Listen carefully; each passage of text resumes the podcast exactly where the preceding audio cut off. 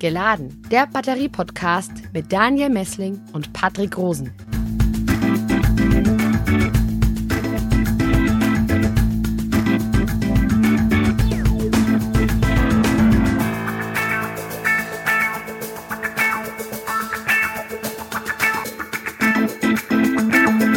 Hallo und herzlich willkommen zu unserem Batterie-Podcast Geladen. Grüß dich, Daniel, mit der Folge 2. Ja, hallo Patrick, ich freue mich sehr. Erzähl doch mal, was wir heute machen, worum es eigentlich geht. Ja, wir haben heute das Thema Batterien für Elektromobilität auf dem Tisch. Dazu haben wir einen ganz besonderen Gast eingeladen. Wir möchten sprechen über Reichweiten von E-Autos, wir möchten über die Leistung von Batterien sprechen, über die Kosten dieser Batterien der Betriebskosten und der Anschaffungskosten, aber auch über diese Klassikerthemen wie die Sicherheit der Batterien, über Lebensdauer und natürlich auch über die Nachhaltigkeit dieser Batterien in Bezug auf Elektromobilität. Mhm, genau. Ähm, das Thema geistert ja auch sehr viel in den Medien herum und da gibt es doch auch einige Mythen dazu. Ähm, damit wollen wir auf jeden Fall heute auch aufräumen. Und vielleicht kannst du ganz kurz unseren Gast mal vorstellen. er sitzt neben mir, ähm, Professor Dr. Maximilian Fichtner. Er ist Professor für Festkörperchemie an der Universität Ulm, stellvertretender Direktor am Helmholtz-Institut in Ulm und Sprecher von Celeste und Sprecher vom Exzellenzcluster Polis. Grüße, Herr Fichtner, hier im Studio. Hallo. Ja, herzlich willkommen auch von meiner Seite. Gleich mal die erste Frage an Sie. Ich weiß, Sie fahren ein E-Auto. Ist es nicht manchmal auch so, dass Sie doch so ein bisschen dieses Aufheulen von einem Verbrennermotor vermissen?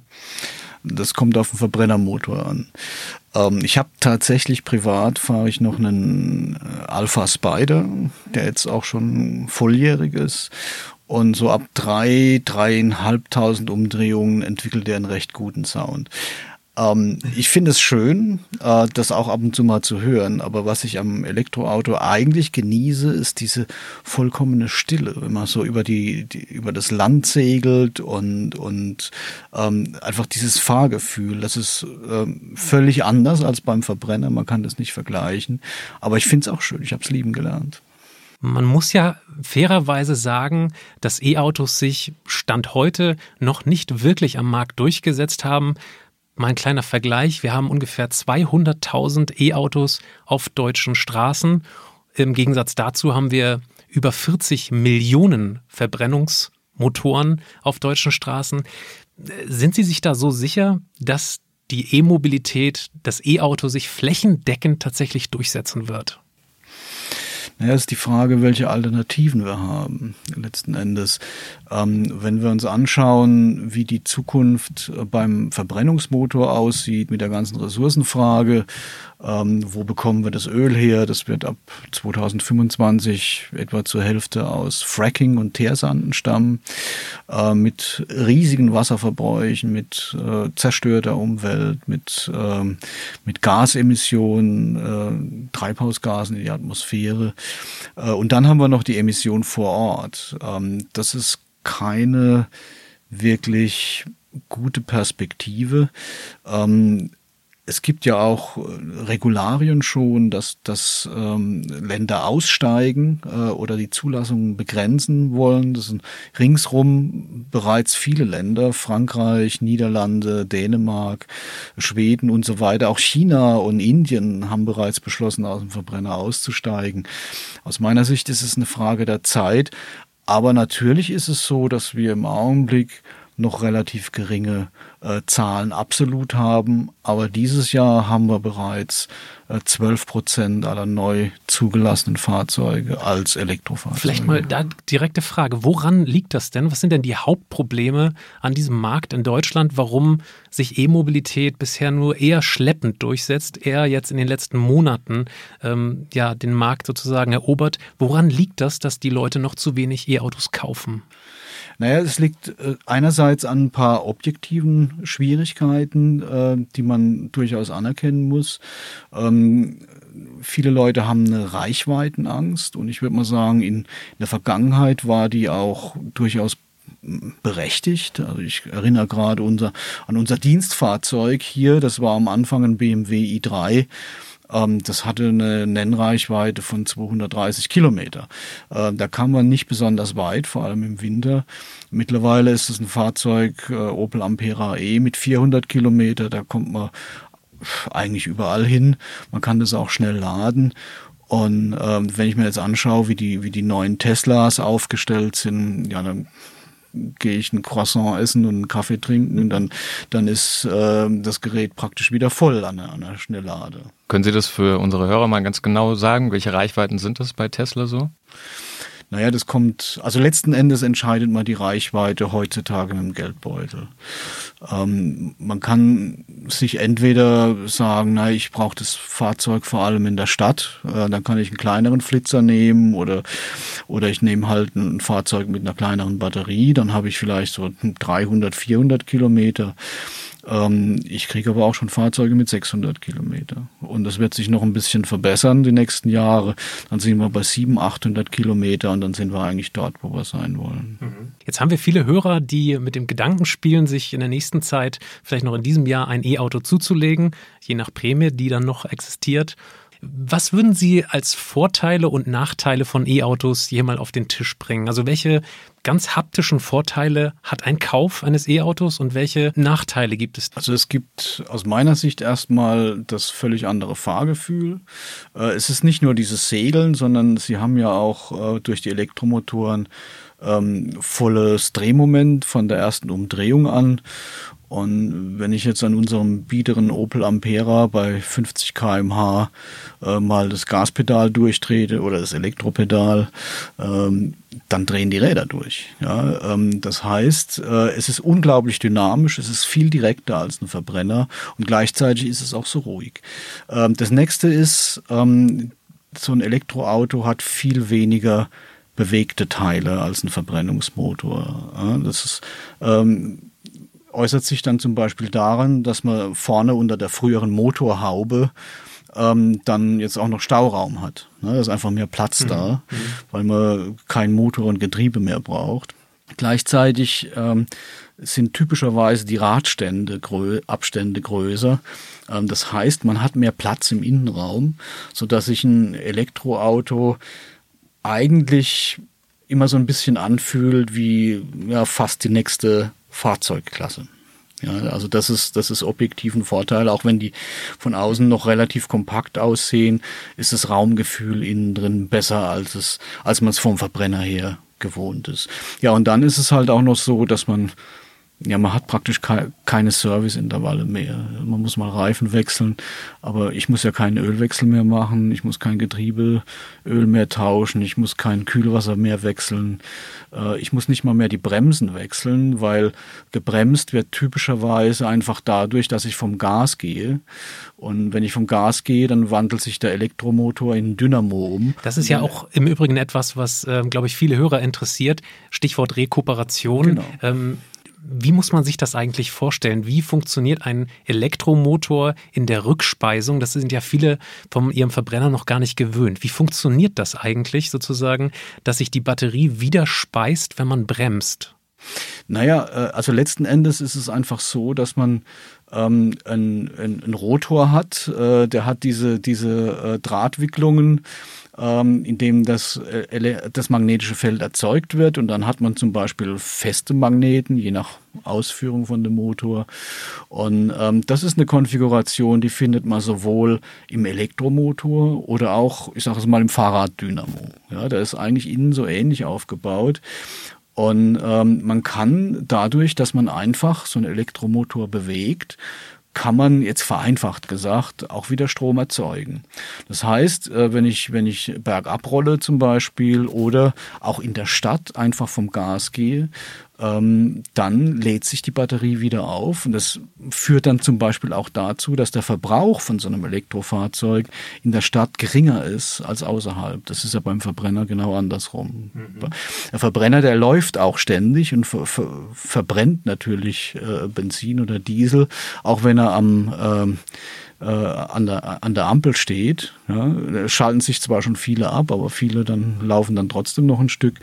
Und der Elektromotor, der braucht halt tatsächlich nur Energie, wenn er läuft. Ja. Jetzt haben wir sehr viel ähm, über die Vorteile eigentlich von E-Autos gesprochen. Kommen wir mal zu den Nachteilen oder besser gesagt, ähm, vielleicht ein bisschen differenzierten Blick noch.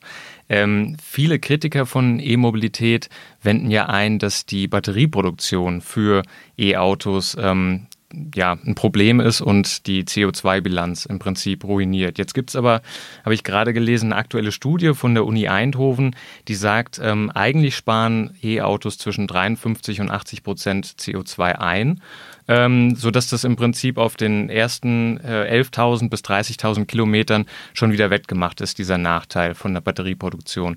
Wie ordnen Sie das ein? Ja, das ist ein Moving Target, wie der Engländer sagt. Ähm, das hängt vor allem äh, daran, wie der Strommix aussieht, mit dem oder der Energiemix, mit dem die äh, Batterien produziert werden. Äh, der verbessert sich ja ständig, deshalb ist es ein Moving Target. Äh, es gibt ähm, interessanterweise eine Studie vom Fraunhofer Institut äh, in Karlsruhe, das EASY, äh, die kam 2019 raus, eigentlich mit dem gleichen Ergebnis. Ne? Die haben untersucht, was würde das denn bedeuten, wenn man heute ein Elektrofahrzeug kauft äh, mit diesem etwas größeren CO2-Rucksack, sage ich mal, wann ist der denn abgearbeitet? Ja, und die kommen dann auch so auf etwa 20.000 Kilometer oder sowas. Also die sagen, in ein bis zwei Jahren ist das eigentlich äh, abgearbeitet nach dem heutigen Strommix. Ähm, wenn man jetzt hergeht und, und guckt perspektivisch in die Zukunft, da gibt es ja schon Firmen wie Northvolt zum Beispiel in Schweden, die ein riesiges Werk aufbauen. Das wird komplett mit grünem Strom äh, arbeiten. Die werden sogar ihre Rohstoffe perspektivisch äh, mit alternativen Energien aufarbeiten. Und, und dann fängt äh, so ein E-Auto natürlich von vornherein auch sehr, sehr niedrig an äh, ähm, mit seinem CO2 Rucksäckle, was es dann noch hat. Ja. Mhm. Jetzt sind Sie ähm, den Argumenten gegen ein E-Auto geschickt aus dem Weg gegangen. Jetzt würden wir gerne ähm, über die Sicherheit von E-Autos reden und speziell über einen Nachteil, und zwar ähm, Infrastruktur von Ladesäulen. Ähm, in Deutschland ist es ja noch so, dass wir mit 20.000 äh, Ladesäulen bundesweit doch noch ein ähm, sehr grobmaschiges Netz haben. Da gibt es zum Beispiel Ionity-Ladesäulen, Schnellladesäulen, wo die Kilowattstunde bis zu 80 Cent kostet. Sehen Sie das nicht als großes Problem für einen E-Auto-Kauf im Moment an, speziell wenn man irgendwo auf dem Land wohnt oder eben in der Stadt, wo man ähm, keinen eigenen Parkplatz hat oder nicht selber imstande ist, über Photovoltaik seine eigene Tankstelle bereitzustellen? Ähm, es ist tatsächlich teilweise ein Problem, äh, stimme ich absolut zu. Wenn, wenn wir uns einfach mal so eine, so eine Zahl vor Augen halten, Kilowattstunde ähm, Diesel kostet etwa 50 Cent. Ja. Ähm, dann haben wir diesen Preis, den, den Sie jetzt genannt haben, von Unity äh, für Nichtkunden. Äh, die müssen dann äh, 78 Cent zahlen. Ähm, wenn ich eine, wenn ich einen Tesla habe, zahle ich 33 Cent. Das heißt, also es ist viel billiger.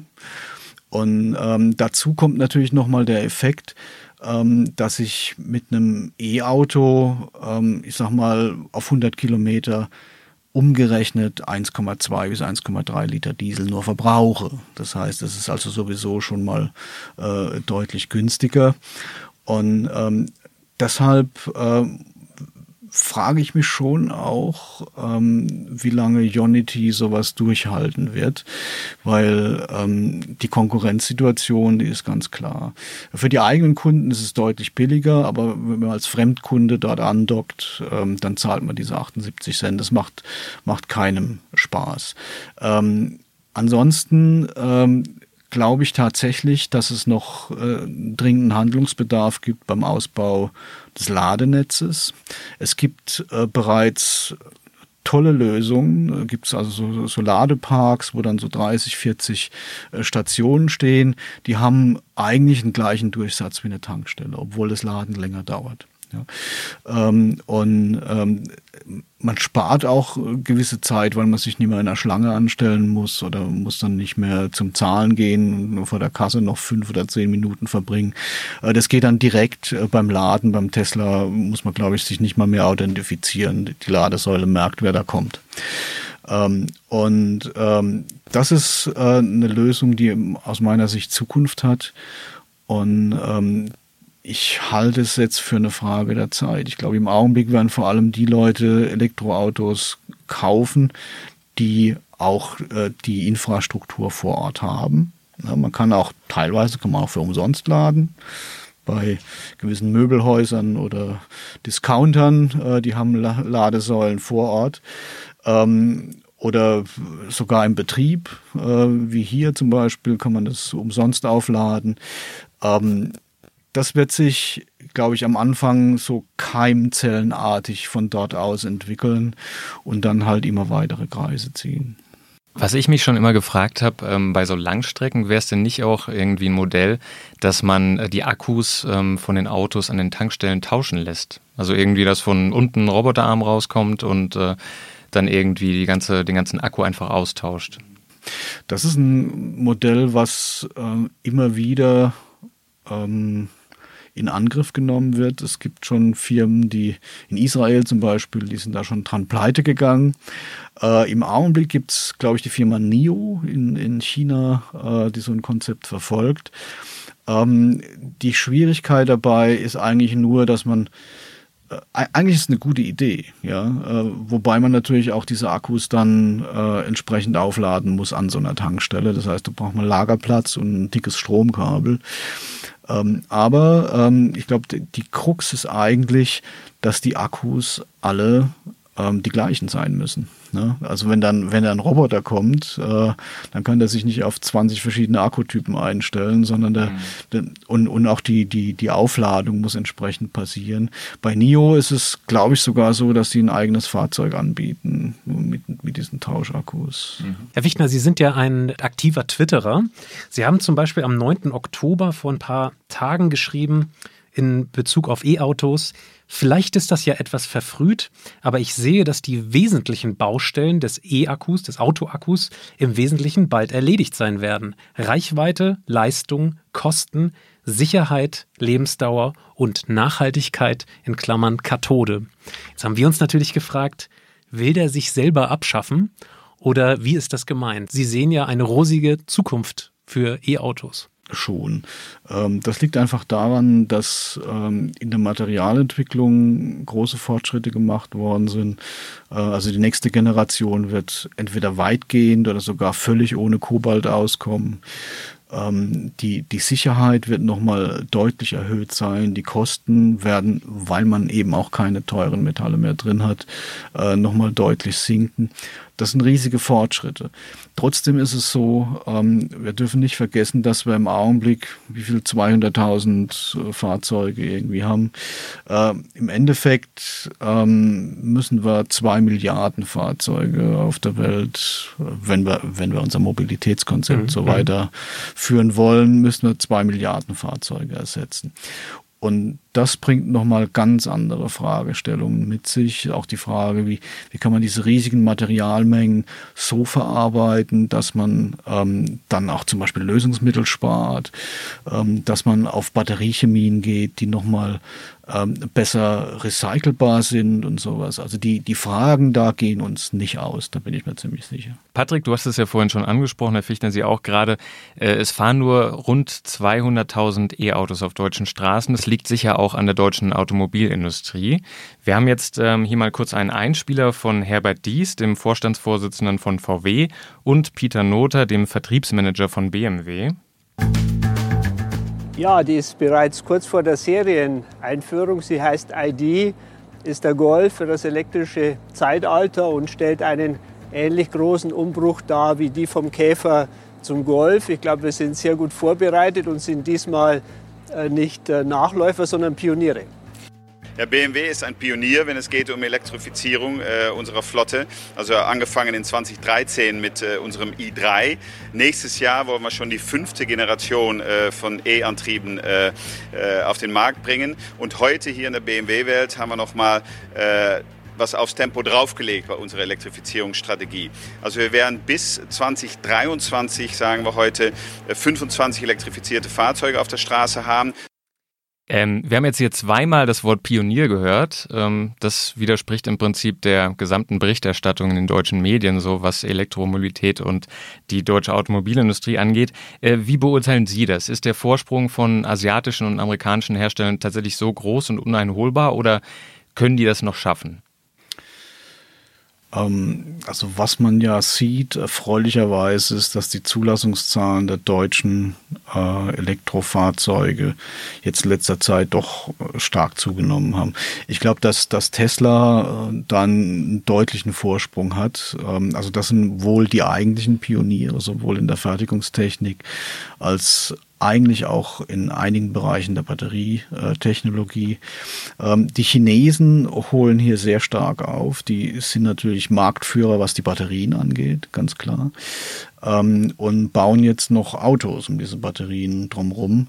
Und diese Autos, die haben Eigenschaften, die erstaunlich sind und äh, die sehen auch noch gut aus. Das sind oft von europäischen Designern äh, entworfen worden. Und ähm, dadurch, dass die jetzt nicht mehr so viel komplizierte Teile enthalten, glaube ich, kann man da auch nicht mehr über diese chinesischen Klapperkisten sich aufregen, die man vielleicht früher hatte und die äh, viele, viele Fehler aufwiesen.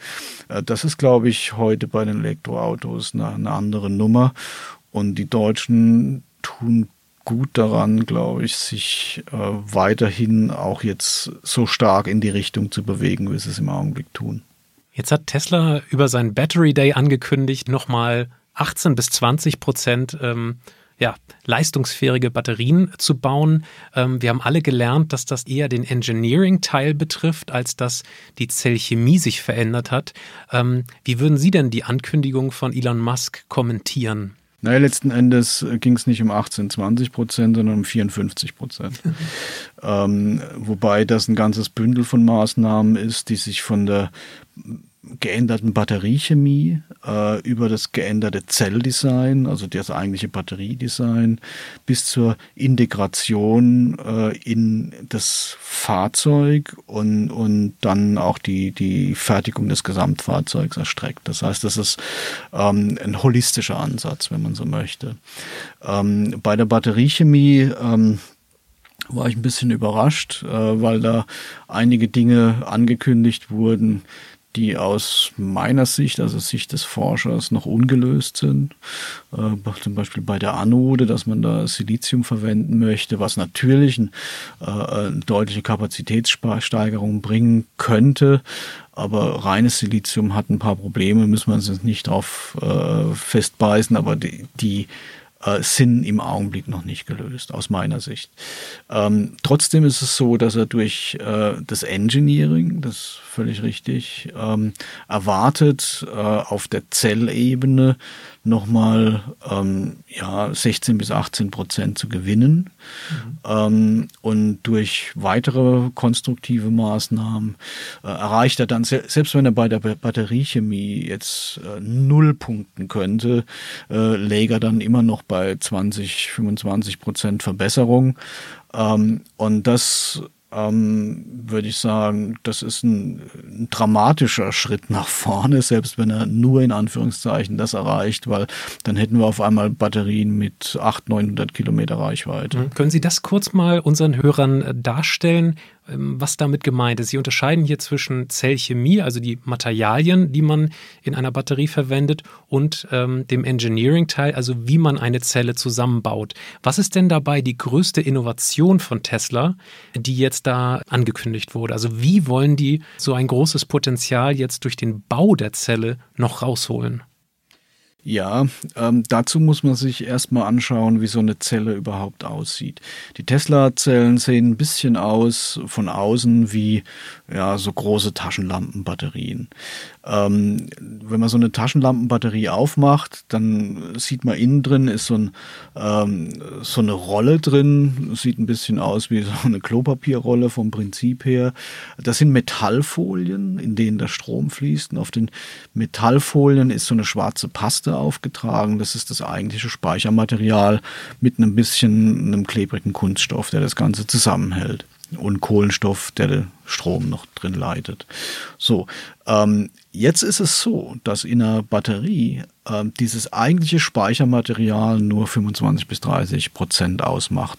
Kommt ein bisschen auf die Batterie an, aber so größenordnungsmäßig. Das heißt, der überwiegende Teil in so einer Batterie ist eigentlich ja, es, ist, es, es sind Metallfolien, da ist der Elektrolyt, so eine Flüssigkeit mit drin.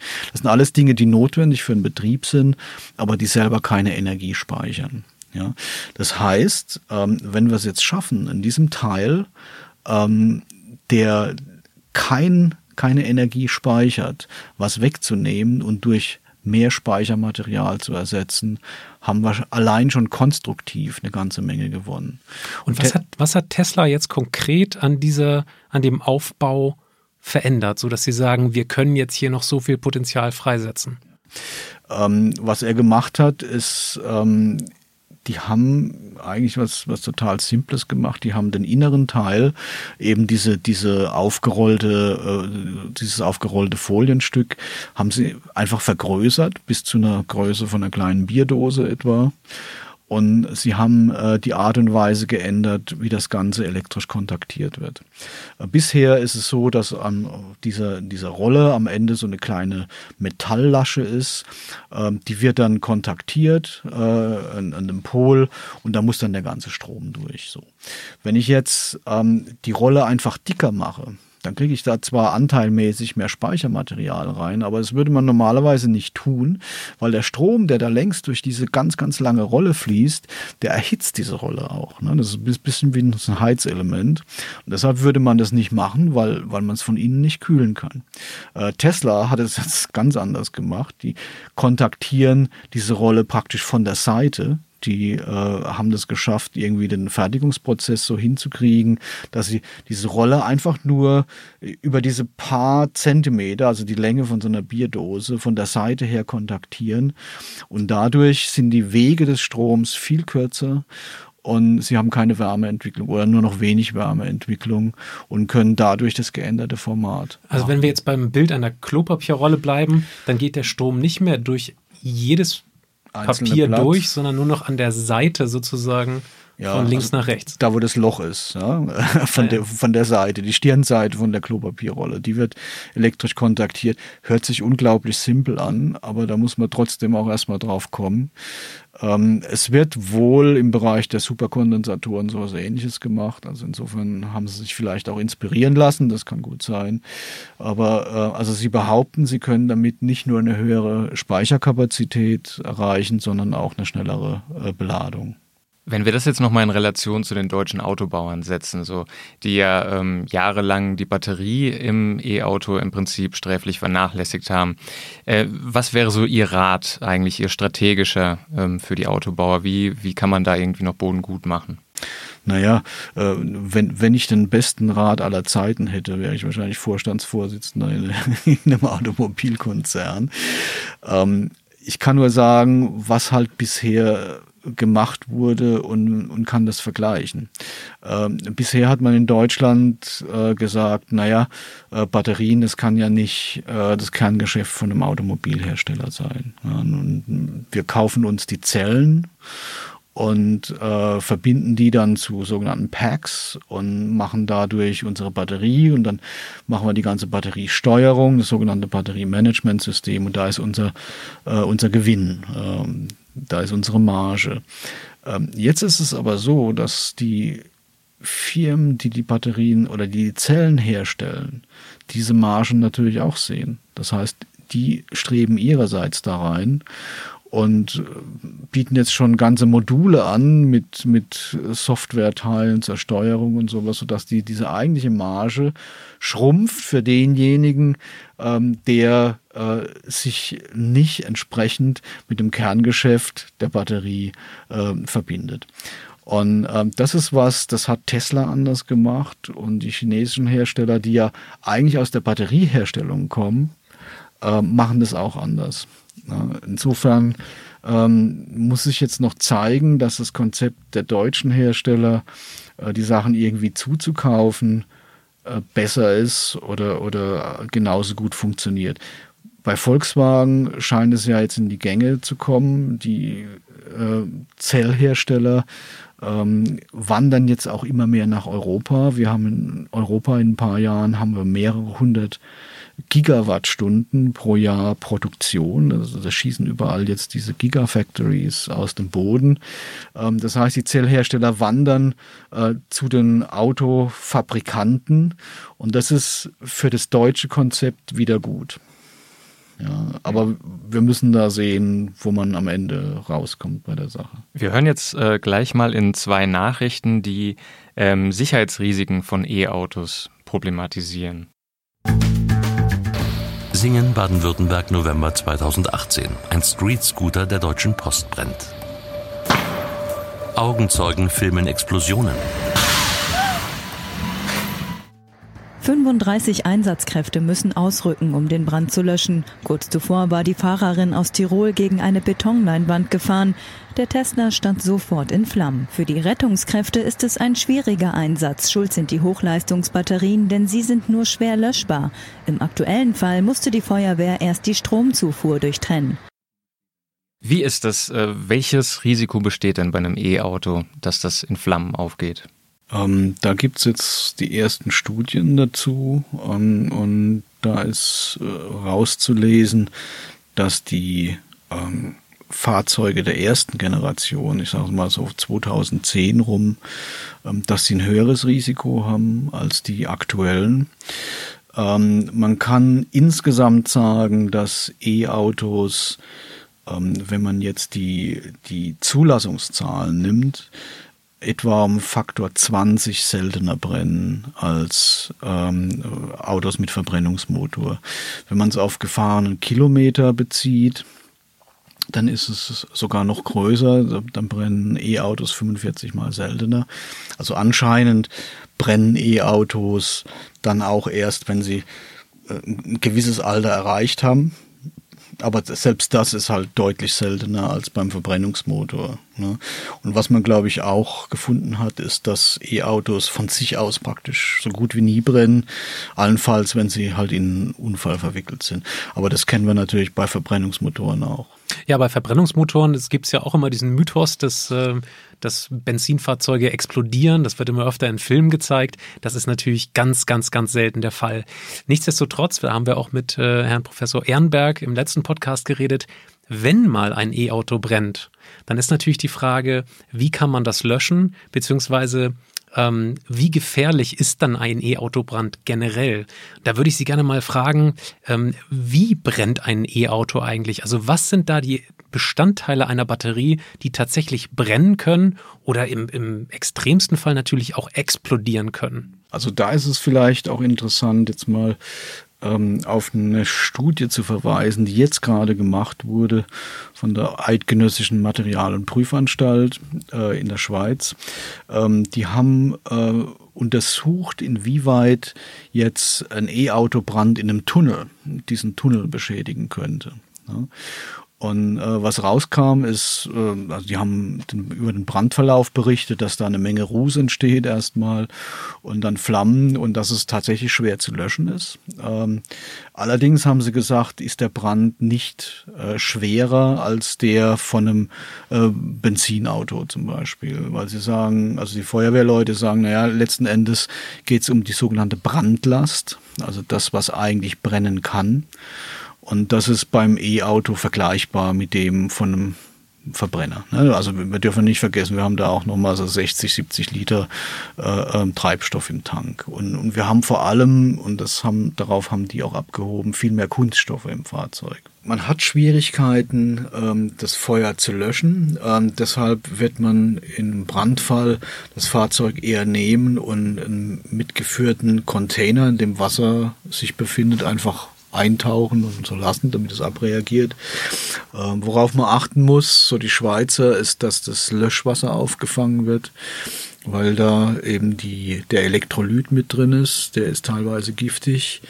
Ähm, wobei, sagen sie auch, das, ist beim, das gilt für einen Benzinbrand genauso. In der Regel äh, ist es so, äh, laut EMPA, dass man halt bei so einem oder nach so einem Brand halt äh, so ein Stückchen von der Erde, Erde außenrum abtragen muss. Das gilt aber für Benzinauto wie für Elektroauto. Das ist äh, identisch. Ähm, in beiden Fällen ähm, hat man tatsächlich auch Schwierigkeit, diese, äh, das Feuer zu löschen. Man, man kommt beim äh, Elektroauto nicht so gut ran an die Batterie als, als beim Benzintank. Der ben, das Benzin, das läuft offen aus und äh, der Tank schmilzt dann vielleicht, wenn es ein Kunststofftank ist. Und man kann dann großflächig mit Schaum oder sowas versuchen, es zu ersticken. Beim ähm, bei, bei der Batterie ist es eben so, dass das Lithium selber an Luft brennen kann und dass äh, die anderen Bestandteile, wie jetzt zum Beispiel die, diese Leitkohlenstoffe, die noch drin sind, äh, können natürlich auch brennen. Äh, und das, das ist alles äh, äh, dann noch zusammen mit dem, mit dem Lösungsmittel des Elektrolyts, was ja, von der Brennbarkeit vielleicht vergleichbar ist wie Benzin oder Diesel schon, ähm, kommt es noch dazu. Also man hat so etwa diese drei Substanzen, die dann brennen können. Trotzdem ist die Bilanz ja gerade sehr, sehr positiv von Ihnen. Wir versuchen Sie noch mal ein bisschen aus der Reserve zu locken und haben noch mal einen Kritiker, den wir gleich einspielen. Und zwar handelt es sich um Professor Fritz Indra, ein bekannter Motorenentwickler, der bei Audi, BMW und GM gearbeitet hat, teilweise auch in der Formel 1 ähm, und der sehr, sehr viel kritisiert an E-Autos. Dass ein Elektroauto nach acht Jahren kaputt ist. Das heißt, das hohe Kapital, das sie eingesetzt haben, das immer höher ist als beim Verbrenner, bis zu 60 Prozent, ist nach acht Jahren weg.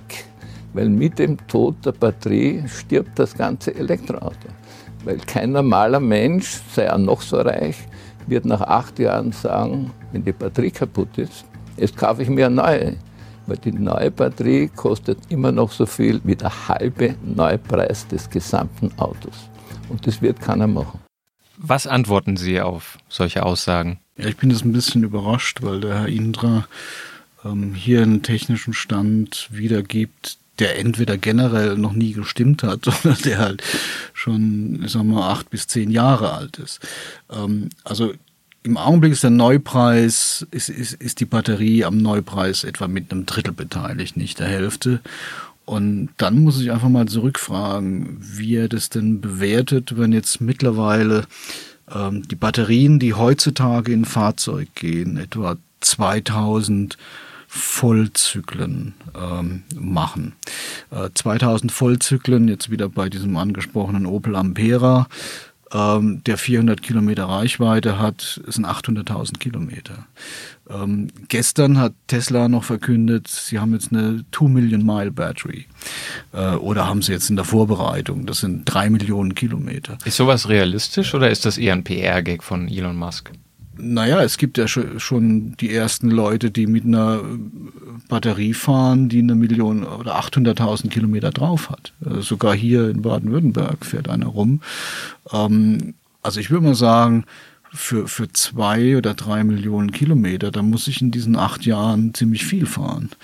Ähm, ich glaube, dass diese Zahl einfach nicht stimmt. Äh, es wird eher so sein, dass ähm, die zukünftigen Batterien, äh, wenn die ausgemustert werden, weil der Fahrzeuginhaber nach 250.000 Kilometer sagt, ich möchte jetzt mal ein anderes Auto fahren, ähm, dass die noch relativ neu sind und ähm, entweder in einem anderen Fahrzeug eingesetzt werden können oder für andere Zwecke verwendet, wie zum Beispiel als Stationärspeicher für äh, Heimanlagen oder für Windanlagen oder was auch immer. Und ähm, das wird dann auch die Kosten von so einer Batterie natürlich drastisch senken. Weil wenn ich, wenn ich praktisch anteilig nur ein Achtel oder, oder meinetwegen ein Sechstel ähm, des, äh, des, der Lebensdauer überhaupt verbraucht habe ja, und das Ding fast neu ist, dann äh, ist auch der Gestehungspreis insgesamt ein viel geringerer. Ja, jetzt haben Sie gerade neue Zelltypen angesprochen. Ähm, ich nehme das so wahr, dass Sie in der Vergangenheit ähm, immer mal wieder Lithium-Eisenphosphat erwähnt haben. Ja, eine neue Zellchemie, die ähm, bei BYD, bei ihrer Blade-Batterie zum Einsatz kommt. Vielleicht können Sie das unseren Hörern nochmal kurz vorstellen. Was ist denn da in der Entwicklung und wie sieht quasi eine Lithium-Eisenphosphat-Batterie aus? Ja, also erstmal muss man sagen, dass Lithium-Eisenphosphat nicht besonders neu ist. Ähm, das ist ähm, bereits in 2000er Jahren äh, von der Ausgründung des MIT vermarktet worden und äh, kam dann als besonders sicheres Material und schnelles Material auch in bestimmten Spezialanwendungen zum Einsatz. Also als Beispiel kann ich sagen, dass Lewis Hamilton bei seiner ersten Weltmeisterschaft äh, die er gewonnen hat, hat er im Rücken eine Lithium-Eisenphosphat-Batterie gehabt in dem sogenannten CARS-System. Das ist im Prinzip so ein äh, Hybrid, was ja die modernen Formel 1 Rennwagen haben, äh, wo man eine Batterie beim Bremsen auflädt also so ähnlich wie es jetzt auch bei den E-Autos ist, ähm, dass die Batterie sich auflädt und noch zusätzlich äh, Power an zwei Elektromotoren überträgt, sodass man dann beim Überholen nochmal eine extra Power hat. Äh, und das ging damals schon 2008 auf der Basis von Lithium-Eisenphosphat. Im Fahrzeug hat man das bisher eher nicht berücksichtigt, ähm, also für, für große Traktionsbatterien, weil Lithium-Eisenphosphat relativ leicht ist. Das ist zwar einerseits gut, aber es nimmt auch eine Menge Platz weg. Es ist voluminös. Ähm, dadurch wären die Batterien einfach deutlich größer geworden. Deshalb haben die Chinesen, die ursprünglich das Material favorisiert haben, haben dann äh, auch gesagt, naja, das stellen wir jetzt zurück und sind auf die internationale Linie eingeschwenkt mit den Nickel-Mangan-Kobalt-Systemen. Ähm, jetzt haben sie äh, auch angesichts dieser, dieser Ressourcendiskussion, haben sie das Material nochmal rausgekramt, haben es nochmal weiterentwickelt, haben ein neues Batteriedesign gemacht, eben diese erwähnte Blade Battery, ähm, die relativ flach ist, den ganzen Unterboden einnimmt, ähm, aber die auf der Basis von äh, Lithium-Eisenphosphat läuft, in, im Pluspol, also in der Kathode. Und ähm, das hat einen Vorteil, also dass man halt erstmal von, von Materialien her Eisen als Metall drin hat und kein Nickel und kein Kobalt mehr. Ähm, das nächste ist, äh, Lithium-Eisenphosphat ist bekannt dafür, dass es sehr langlebig ist. Das heißt, die werden auch eine sehr, sehr große Lebensdauer haben. Und Lithium-Eisenphosphat ist, weil es halt keine teuren Metalle enthält, auch recht billig und vor allem sehr sicher. Also die, diese Blade Battery, das sagen die Chinesen, da kann man einen Nagel reinschlagen während bei bisherigen Batterien an der Stelle halt ein Kurzschluss entstand und es gab 500 Grad äh, äh, Temperatur und, und der Elektrolyt ist daraus gesprudelt und hat gebrannt, wird es ein bisschen mehr als lauwarm jetzt. Ähm, das heißt, die Batterie ähm, ent, entzündet sich offenbar selbst bei Crashs oder sowas oder bei Überladungen nicht mehr selber. Das ist nochmal ein Quantensprung bei der Sicherheit. Mhm. Das hört sich ja interessant an. Und Sie, das höre ich jetzt zwischen den Zeilen raus, erwarten, dass das auch irgendwann den globalen Markt sozusagen erobert für E-Autos? Naja, man konnte sich ja schon wundern, ähm, dass Tesla zum Beispiel Anfang des Jahres bekannt gegeben hat, ähm, dass sie jetzt zusätzlich zu ihrem japanischen Partner Panasonic der ihnen diese Rundzellen macht, noch mit CATL kooperieren wollen. Wieder ein chinesischer Hersteller, der auch in Thüringen diese äh, große Batteriefabrik baut. Ähm, CATL ist auch dafür bekannt, dass sie traditionell mit Lithium-Eisenphosphat arbeiten. Dann haben wir uns schon am Kopf gekratzt, haben gesagt, naja, wollen die jetzt auf einmal Lithium-Eisenphosphat machen? Und siehe da, jetzt im Sommer äh, bringen sie in China ein Modell raus, ein Tesla, was mit Lithium-Eisenphosphat läuft. Ja. Und wenn das, wenn das funktioniert und sie haben Material, was sicherer ist, was besser, äh, was eine, eine, eine bessere ähm, Lebensdauer hat noch und, und was auch noch kostengünstiger ist. Warum soll man dann noch was anderes nehmen? Jetzt, wo wir gerade bei äh, Batteriechemien sind, äh, passt das ganz gut. Herr Ehrenberg hatte uns ja eine Frage an Sie mitgegeben. Und zwar, ähm, bieten sich denn Magnesium-Schwefel-Batterien für die E-Mobilität an? Für die E-Mobilität zumindest im Augenblick eher nicht. Ähm, das liegt daran, dass sie noch also nicht weitgehend ausentwickelt sind. Ähm, sie haben zwar perspektivisch eine sehr hohe Speicherkapazität, ähm, aber sie sind noch vergleichsweise langsam. Das heißt, sie können nicht so schnell beladen werden. Dann äh, reicht auch die Lebensdauer bei weitem nicht ran an das, was wir im Augenblick in der, in der Technik laufen haben. Das ist also noch in der Forschung äh, das Thema. Und ähm, auch der Wirkungsgrad von den Magnesium-Schwefel-Batterien muss noch verbessert werden. Das ist im Augenblick wie bei einer Bleibatterie. Und äh, deshalb ist es noch in der, in der Forschung, sage ich mal. Äh, da werden auch immer wieder Fortschritte gemacht. Äh, wir sind jetzt dabei, zusammen mit dem Herrn Ehrenberg ähm, eher einen anderen Batterietyp äh, aufzubauen. Da werden wir Magnesium mit einem Kunststoff, also mit einem Polymer als Kathode kombinieren. Ähm, das, da haben wir diese Probleme eher nicht. Ähm, da, der ist langlebiger, ist auch schneller beladbar und alles. Und wir werden vor allem äh, nicht nur ein Einzelstück von so einer Zelle mal bauen, sondern wir werden eine kleine Serie bauen, sodass wir dann auch ähm, ja, zum ersten Mal ein sogenanntes Batteriemanagementsystem äh, entwickeln können für die, eine Magnesiumzelle. Herr Fichtner, jetzt haben wir als äh, letzte Frage eine immer wiederkehrende Kategorie, die Sie ja gerade ähm, auch beantwortet haben. Und zwar können Sie jetzt unserem nächsten Gast, und zwar Herrn Dominik Bresser, ähm, eine Frage stellen. Wir möchten mit Herrn Bresser gerne über Natrium-Ionen-Batterien sprechen, über Seawater Batteries. Vielleicht haben Sie ja spontan eine Frage für Herrn Bresser, die Ihnen gerade einfällt. Na, ich vermute mal, lieber Dominik, dass das für äh, stationäre Anwendungen äh, äh, gebraucht werden wird. Äh, die Frage ist, ähm, ich kenne mich zu wenig aus bei Seawater Batteries. Ähm, kann man da immer das gleiche Seewasser verwenden oder geht es nur wirklich in Seenähe, sodass man also das Meerwasser ständig austauschen muss? Und wenn man es austauschen muss, was ist denn dann im Abwasser drin? Ähm, das würde ich jetzt mal so als kritischer Fragesteller äh, wissen Wir reichen wollen. die Frage gerne weiter. Die dritte Episode unseres Podcasts wird sich tatsächlich um stationäre Batterien, stationäre Energiespeicher drehen. Von meiner Seite war es das. Vielen, vielen Dank für Ihr Kommen. Herr ja, ich bedanke mich ja, für die Ja, Einladung. herzlichen Dank auch von mir. Ähm, wenn Sie jetzt da draußen noch irgendwelche Fragen haben, dann mailen Sie uns die gerne zu und zwar an patrick.rosen.kit.edu oder an daniel.messling.kit.edu oder twittern Sie uns und zwar Polis Exzellenzcluster oder Helmholtz Institut Ulm. Ja, vielen, vielen Dank. Bis zum nächsten Mal. Alles Gute. Tschüss. Bis zum nächsten Mal. Geladen, der Batterie-Podcast mit Daniel Messling und Patrick Rosen.